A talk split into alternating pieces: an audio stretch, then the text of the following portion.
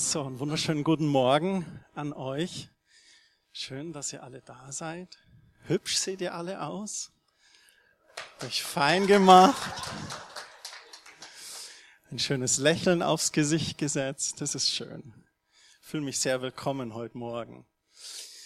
Ja, wir wollen weitergehen in der Predigtreihe sieben Werte, die sieben Werte, die unsere Gemeinde prägen. Bevor ich einsteige, möchte ich zu, gleich darauf hinweisen, wir werden noch Abendmahl heute feiern. Und wir wollen auch nach dem Abendmahl wollen wir Gebet anbieten für persönliche Anliegen. Und ich sage das bewusst vor der Predigt, damit man am Ende nicht überrascht ist. So, du kannst dich jetzt schon darauf vorbereiten. Und wenn es da etwas gibt in deinem Leben, was sich gerade bewegt, dann bieten wir gerne persönliches Gebet an. Wir haben heute zwei Werte zusammengenommen und ihr seht es schon an der Folie hier unten, teilen und dienen. Diese zwei Werte, die gehen ein bisschen Hand in Hand, aber sie sind ein bisschen differenziert. Wir hatten das versucht zu definieren. Das Leben zu teilen und sich gegenseitig zu unterstützen, ist das positive Ergebnis von echt gelebter Gemeinschaft. Da, wo mindestens zwei Personen oder noch mehr das Leben miteinander teilen und sich gegenseitig unterstützen, das ist eine tolle Sache. Das ist was Positives. Das ist nicht nur ein Nebeneffekt, sondern der Haupteffekt, glaube ich, den wir in echt gelebter Gemeinschaft, zum Beispiel Gemeinde, erleben. Und ich hatte erst letzten Sonntag Gespräche mit zwei verschiedenen äh, Familien, eine Familie, die das zweite Mal da war, eine andere Familie, die schon öfters auch da war. Und beide haben gesagt, das ist so herzlich bei euch. Der eine, der schon öfters da war, der hat gesagt, nach dem Gottesdienst habe ich immer so tolle Gespräche mit euch, mit den Gemeindemitgliedern geführt und das war immer herzlich und es war nie langweilig und toll. Also Kompliment an euch. Das nächste ist das Dienen. Jesus sagt, dass das Dienen zeigt sich nicht nur in Worten, sondern besonders auch in Taten. Und wir haben als Gemeindeleitung auch noch definiert, das dienende Herz ist eine der wichtigsten Charaktereigenschaften eines Christenmenschen. Gerade das Lied, was wir am Schluss gesungen haben, Du bist mein Fels, du bist mein Erlöser, Jesus Christus, du bist das Fundament meines Lebens, dich habe ich kennen und schätzen gelernt, aber ich möchte es nicht für mich behalten. Ich möchte ein Segen sein in deinen Augen. Was ist ein Segen? Eben auch was Positives für jemand anderen. Wir Christen sollten bekannt dafür sein, dass wir dienende Personen sind, ein Segen für andere. Es ist ganz schlecht, wenn Christen bekannt dafür werden, dass sie religiös, gesetzlich, stur, besserwisserisch wären.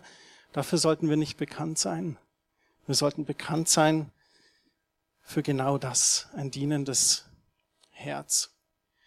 Mir geht's oft so, dass ich mit Menschen, wenn ich im Dialog bin oder auch gerade wo ich bei der Bundeswehr war, ähm, da haben die Leute gesagt, ah, wir gehen jetzt ein Bier trinken. Ach, darfst du ja nicht, du bist ja Christ. Dann sage ich, nee, nee, darf ich schon. Ich soll nur aufpassen, nicht zu viel und mich nicht mit Wein berauschen, sondern mit geistlichen Liedern. Also habe ich jetzt in anderen Worten denen versucht zu erklären. Aber man hat so diese, diese Ansprüche an Christen. Kennt ihr das? Und ein so ein Ding ist auch, dass Christen sollten sozial sein. Du bist doch Christ, du musst sozial sein. Weiß ich, vielleicht hattet, ob ihr in der Schule schon mal oder die Situation hattet, dass irgendjemand Stress hatte und dann haben sie gesagt, ach, das soll der Samuel machen, der ist Christ, der kennt sich aus, wie man hilft. Wir Christen, wir sollten sozial sein. Das Wort sozial kommt vom lateinischen socius und es bedeutet gemeinsam verbunden oder verbündet. Und es bezeichnet, dass man so gegenseitige oder wechselseitige Bezüge hat als Grundbedingung fürs Zusammenleben. Das heißt, sozial zu sein bedeutet, ich nehme den anderen wahr und der andere nimmt mich wahr. Dass man den Menschen wahrnimmt. Und wir haben das in der Umgangssprache ganz deutlich bei uns drin, dieses Sozialsein. Es gibt ja auch die SPD, eine soziale Partei. Und was bedeutet es so umgangssprachlich? Ich habe es versucht mit vier Punkten zu definieren. Ich würde sagen, sozial sein bedeutet, sich für andere zu interessieren, sich einfühlen zu können, das Wohl anderer im Auge zu behalten und fürsorglich auch an die Allgemeinheit zu denken, an das Allgemeinwohl. So sozial sein bedeutet, den anderen wahrzunehmen, sich interessieren, einfühlen, Empathie zeigen zu können. Es gibt dann auch das Wort unsozial. Du bist ja unsozial. Das ist jemand, der das eben nicht tut. In der Schule sagt man vielleicht oft, der ist asozial. Asozial ist eine krasse Aussage, weil es bedeutet eigentlich, dass jemand so am Rande der Gesellschaft lebt. So ganz unverbunden, so ein Eigenbrötler vielleicht oder Eigenbrötlerin. Wer sich nicht da einfügen kann oder sogar als Schädiger gesehen wird,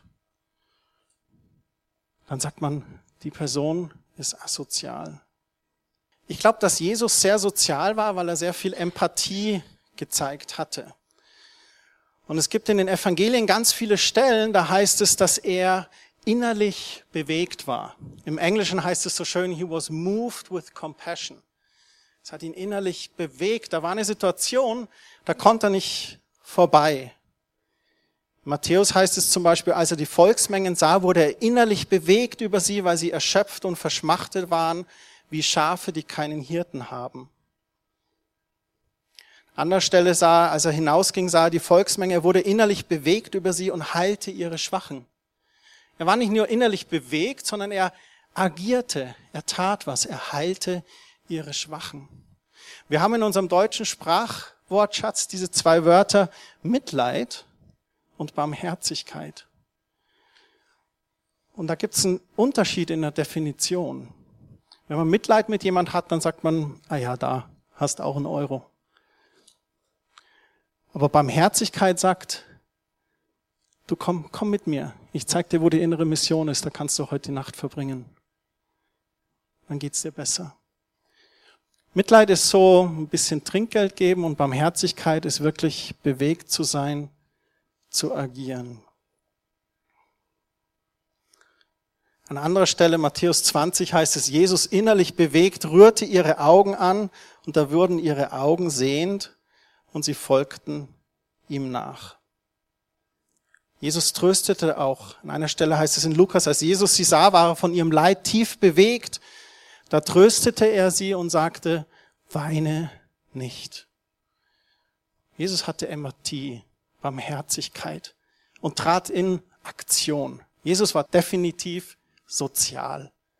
Er war sozial eingestellt.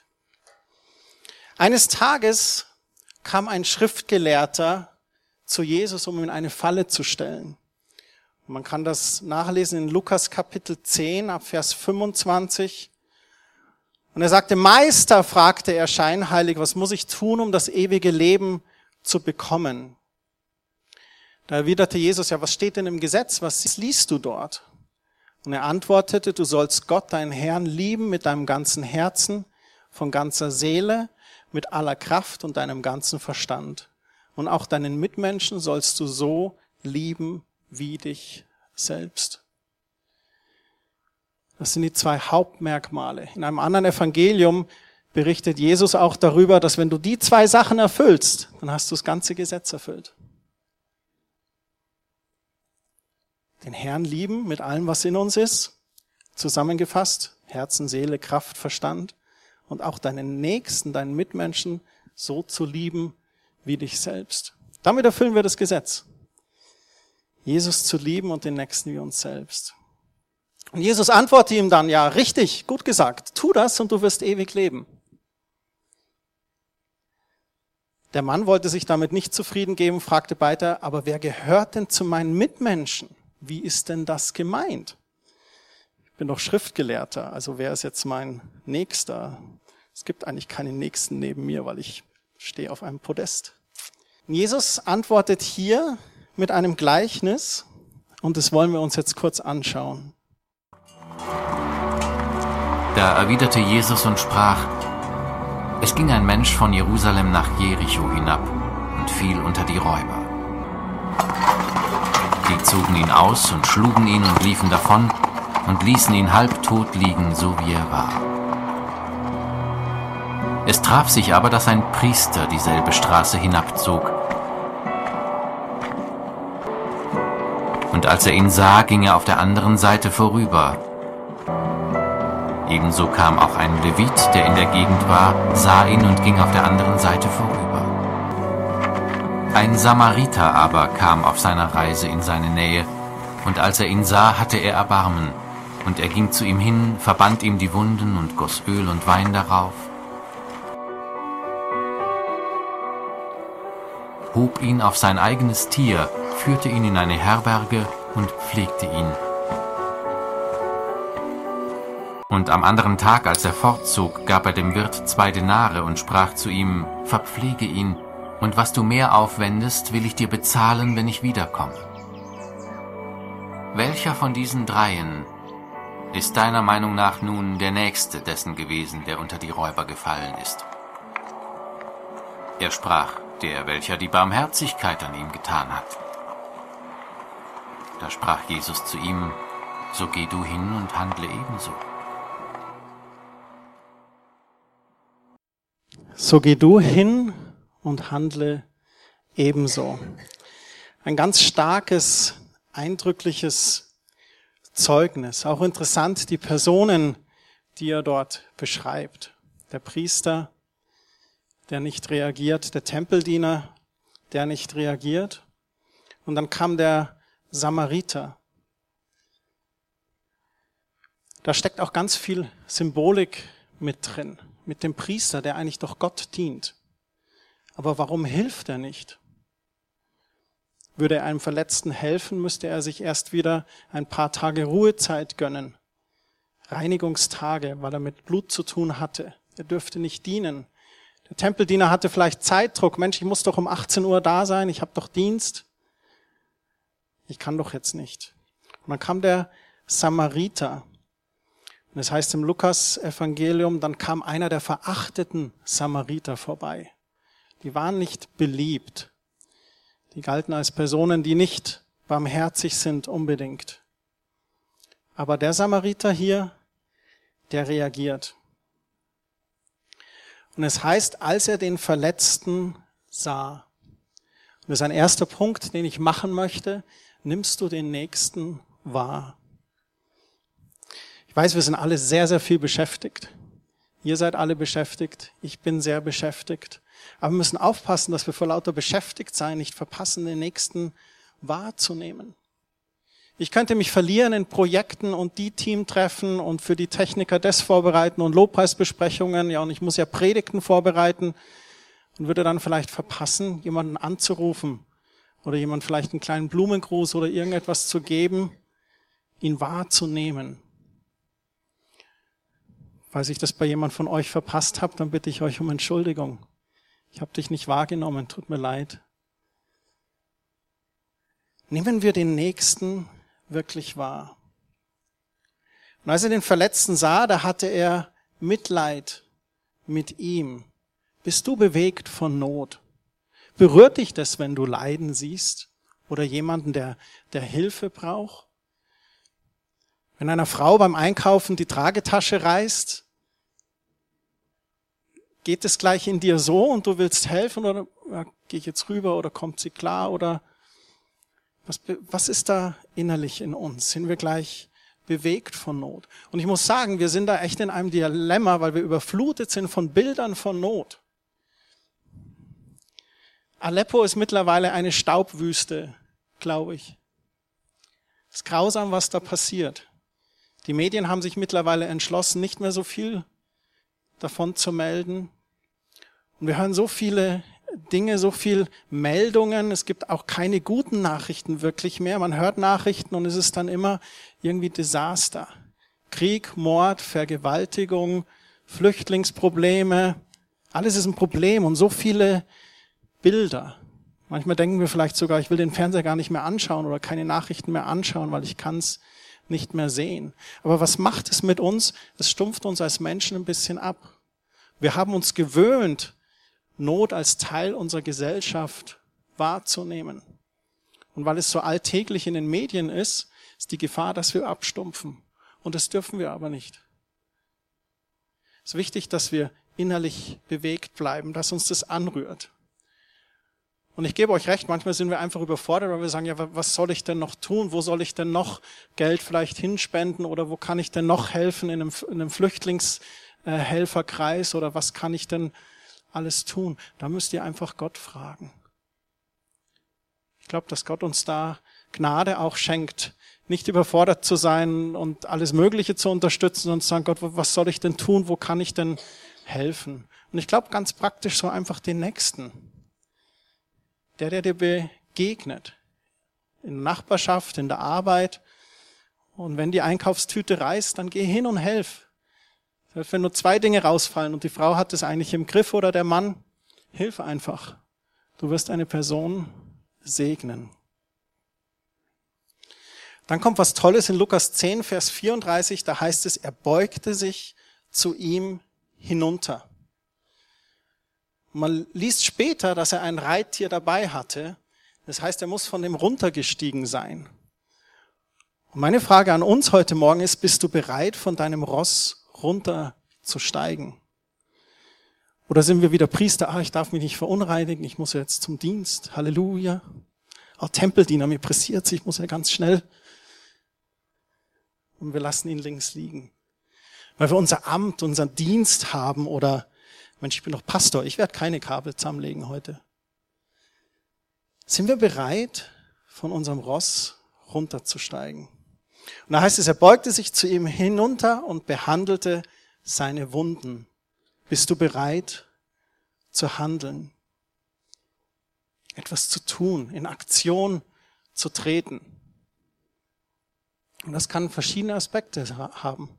Das kann jemanden einen Brief schreiben, eine E-Mail senden oder eine WhatsApp oder jemand mal anrufen, den du vielleicht vermisst. Oder jemand einfach ganz praktisch zu helfen. Zum Beispiel ist die Katrin Frenzel ist jetzt auf Mutter-Kind-Kur ne, mit Isabella und der Andreas, der braucht jetzt zum Beispiel vielleicht mal ein Essen oder so. Tut mir leid, dass ich dich jetzt so in den Mittelpunkt drücke. Aber ich vermisse Katrin, wir werden sie vermissen. Sie ist jetzt drei Wochen weg mit Isabella. Aber solche Dinge wahrzunehmen und für den anderen dann einfach da zu sein. Ich hoffe, du hast jetzt am Montagabend nicht zehn Lasagne vor deiner Haustür stehen. Das ist nicht so schlimm. Das kann man ja einfrieren und portionieren. Danke, dass wir so ehrlich und humorvoll das Beispiel haben können. Dann heißt es weiter, dann hob er ihn auf sein Reittier. Das heißt, er hat seine Bequemlichkeit aufgegeben. Sind wir bereit, unsere Bequemlichkeit aufzugeben?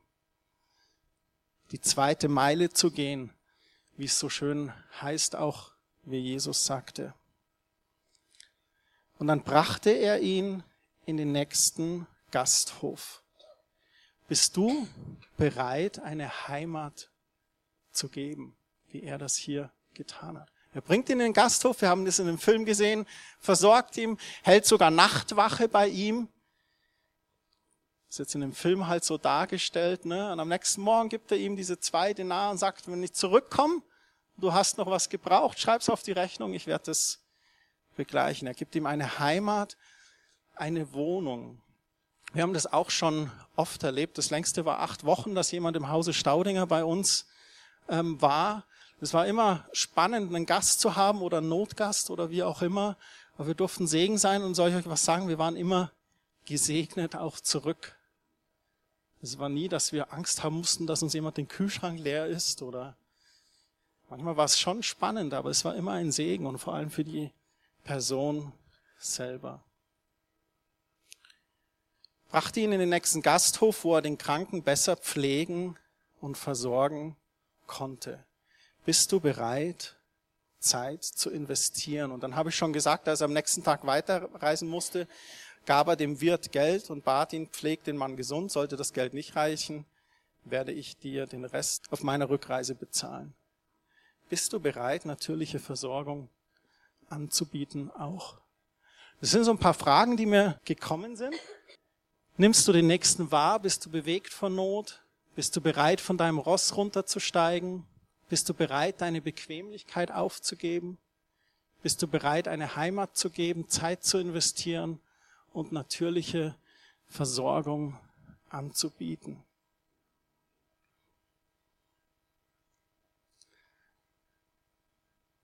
Wer hat nun richtig gehandelt? Der Mensch, der Barmherzigkeit gezeigt hat.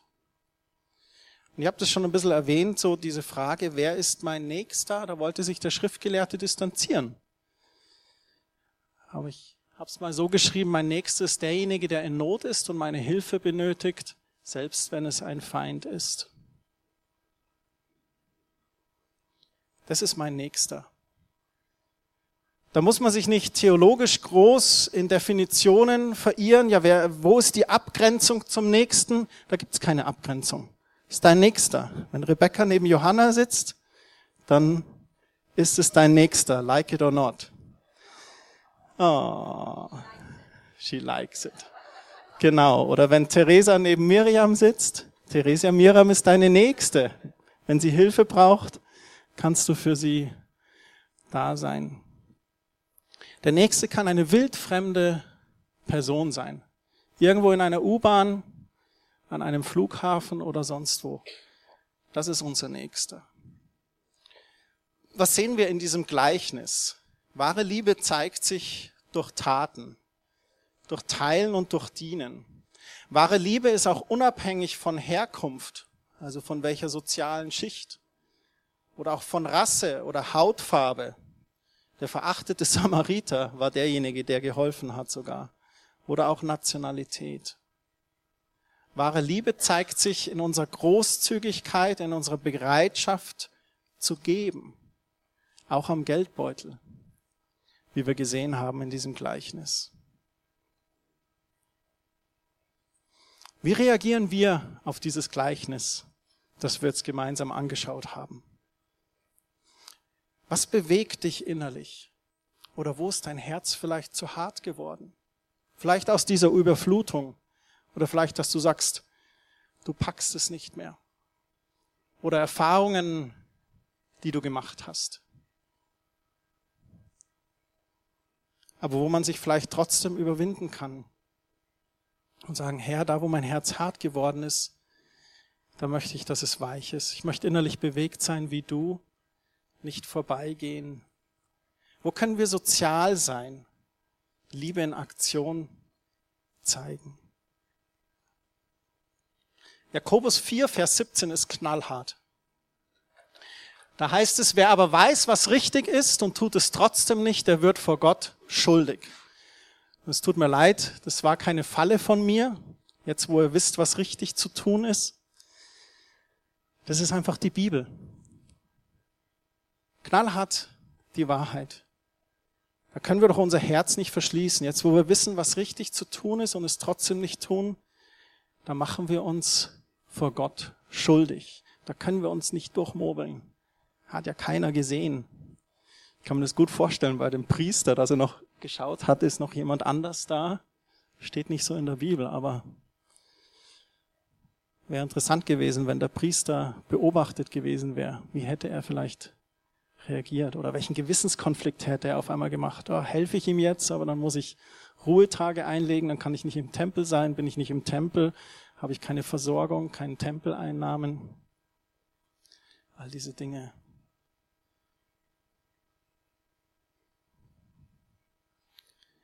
Lukas 10, Vers 27. Du sollst den Herrn, deinen Gott, lieben mit deinem ganzen Herzen, von ganzer Seele, mit aller Kraft und deinem ganzen Verstand.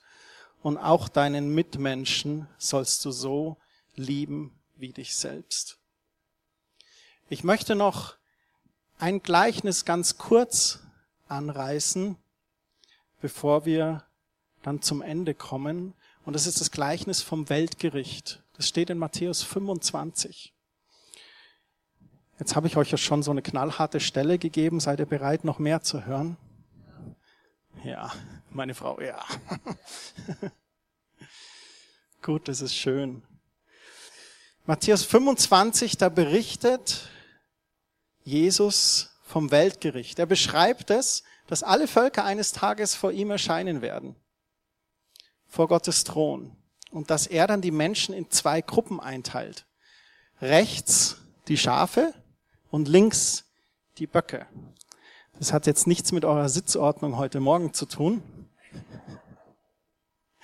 Da steht kein Bezug dazu.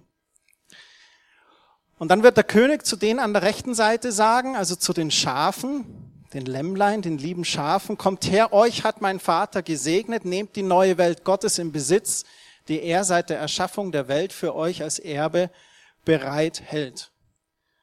Und dann erklärt er, warum. Als ich hungrig war und Durst hatte, da habt ihr mir gegeben. Als ich nackt war, habt ihr mich angezogen.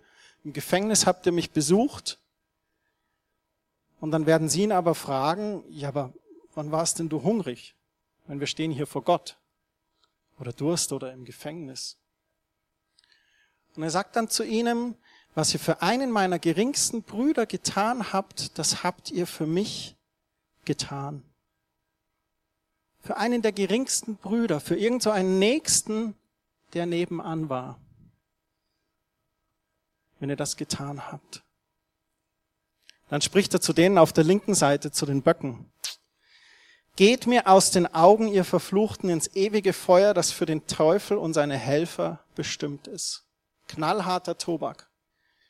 Ich war hungrig, ihr wart nicht da. Ich war durstig, ihr wart nicht da. Ich war fremd, ihr habt mich nicht aufgenommen. Ich war nackt, ihr wart nicht da. Ich war krank, ihr wart nicht da. Ich war im Gefängnis, ihr wart nicht da. Und dann fragen die ihn auch, ja, aber wann haben wir dich denn hungrig oder durstig, nackt, krank, im Gefängnis gesehen und dir nicht geholfen? Und dann sagt er, lasst es euch gesagt sein, die Hilfe, die ihr meinen geringsten Brüdern verweigert habt, die habt ihr mir verweigert. Aber die, die Gottes Willen getan haben, die erwartet unvergängliches Leben.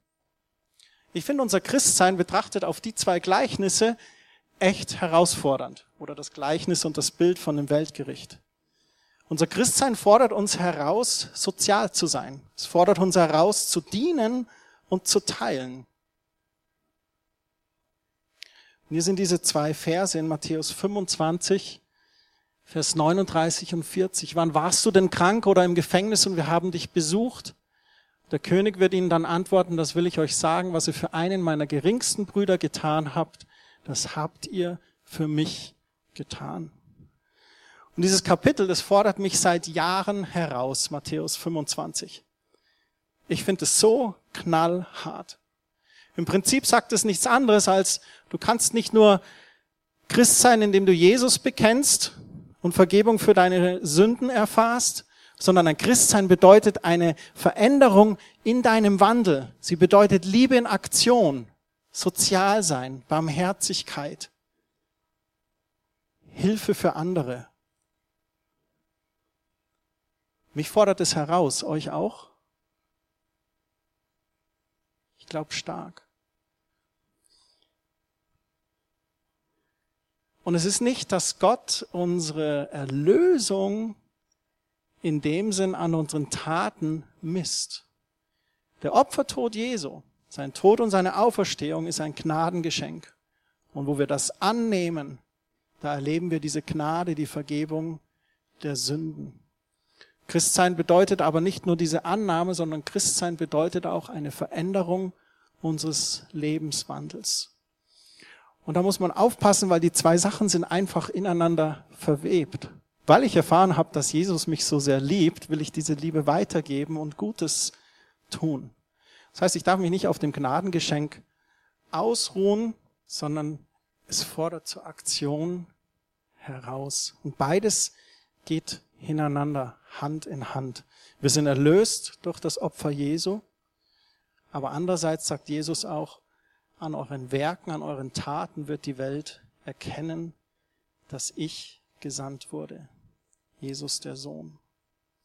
Wir sind Gottes Bodenpersonal, seine Hände und Füße. Wir haben das gerade in diesem, wenn das Feuer fällt, haben wir das letzten Sonntag auch nochmal gesagt, wo Jesus gesagt hat, bleibt in Jerusalem, wartet auf den Heiligen Geist, ich werde jetzt gehen und er wird euch Kraft geben. Zu was Kraft geben? hinzugehen in alle Welt, Jünger zu machen, zu lernen, zu taufen. Und ich werde alle Zeit bei euch sein. Er hilft uns dabei. Wir sind seine Hände und Füße. Und ich möchte euch herausfordern, offen zu sein für Gottes Wirken durch dich. Ich habe in meiner Beziehung zu Gott eine ganz neue Tiefe erfahren mit ihm, da wo ich mich zur Verfügung gestellt habe. Wir beten immer, Gott, ich möchte dich erleben, Gott, ich möchte deine Stimme hören. Geh zu ihm und hilf ihm. Und ich werde dich dort nutzen als Werkzeug. Da erleben wir Gott, wo wir Hungrigen zu essen geben, Heimat anbieten, vielleicht mal jemand aufnehmen für eine Zeit oder wie auch immer. Im Prinzip geht es darum, dass wir nicht nur uns um uns selbst immer drehen. Und ich habe das leider erlebt, Personen, die Jahrzehnte Christ waren und sich nach Jahrzehnten immer noch nur um sich selbst gedreht haben. Wie kann ich noch freier sein? Wie kann ich noch gesegneter sein? Wie kann ich? Und Jesus sitzt zur Rechten des Vaters und sagt, du bist gesegnet, nun geh hin und sei ein Segen.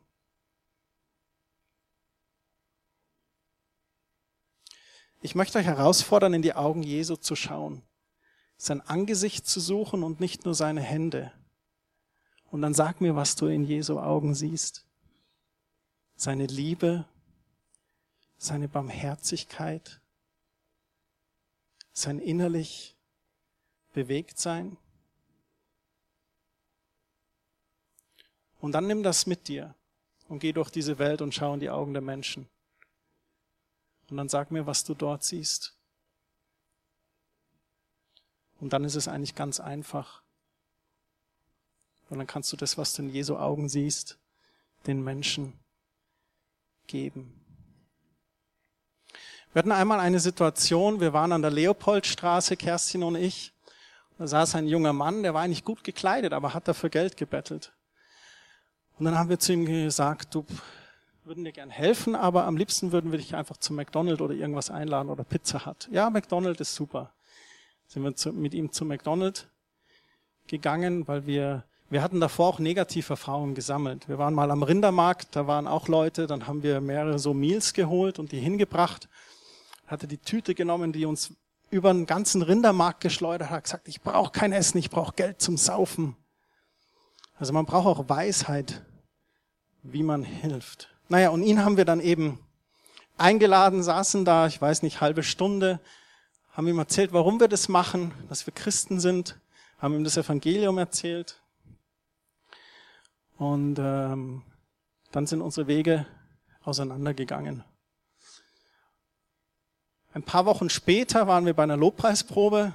Dann kommt eine Person auf uns zu und sagte, du, das ist jetzt echt der Hammer.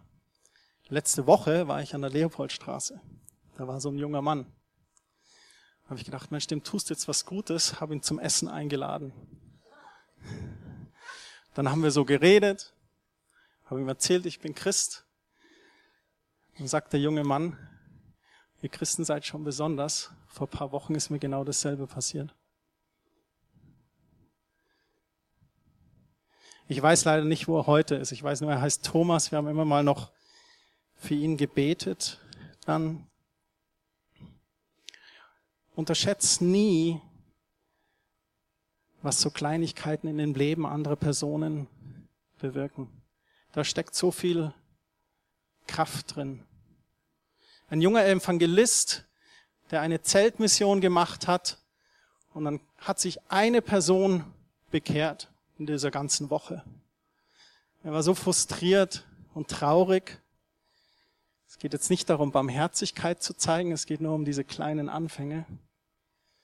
Die Person, die sich da bekehrt hatte bei dieser Zeltmission, war William oder Billy Graham, der in seinem Leben Millionen von Menschen erreicht hat. Weil einer eine Zeltmission gemacht hat. Mit wenig Leuten hat sich nur einer bekehrt. Was für ein Unterschied für unsere Welt. Was für ein Unterschied fürs Reich Gottes. Wenn unsere Herzen die Herzen anderer berühren, dann verändern wir die Gesellschaft und die Menschen bekommen einen Vorgeschmack davon, was Christsein wirklich bedeutet. Denn Christsein bedeutet, ich habe einen Tisch angerichtet im Angesicht deiner Feinde. Jesus fasst es im Johannes 13, Vers 34 nochmal anders zusammen. Er sagt, heute gebe ich euch ein neues Gebot, liebt einander, so wie ich euch geliebt habe, so sollt ihr euch auch untereinander lieben und an eurer Liebe zueinander wird jeder erkennen, dass ihr meine Jünger seid.